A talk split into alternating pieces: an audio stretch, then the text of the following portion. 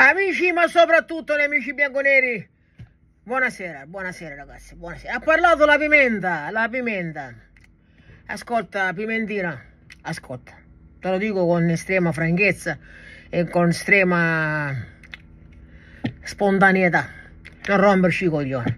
Tu e Pogba, e fai anche rima.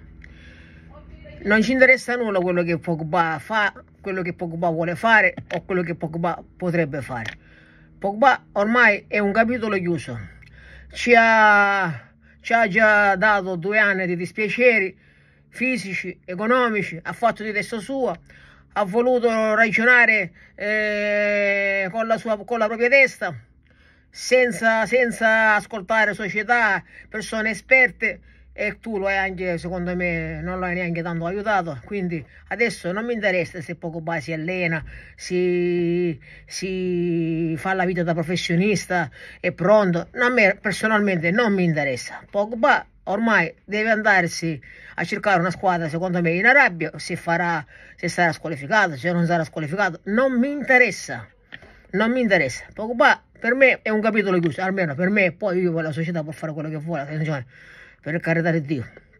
Ma per quanto mi riguarda, la, la questione è bella che chiusa.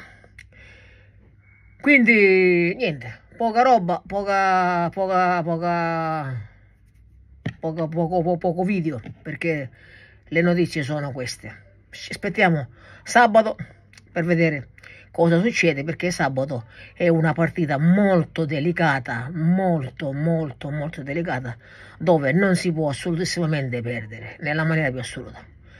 E poi qualora eh, succedesse, non lo so cosa, su, cosa, cosa succederà, ma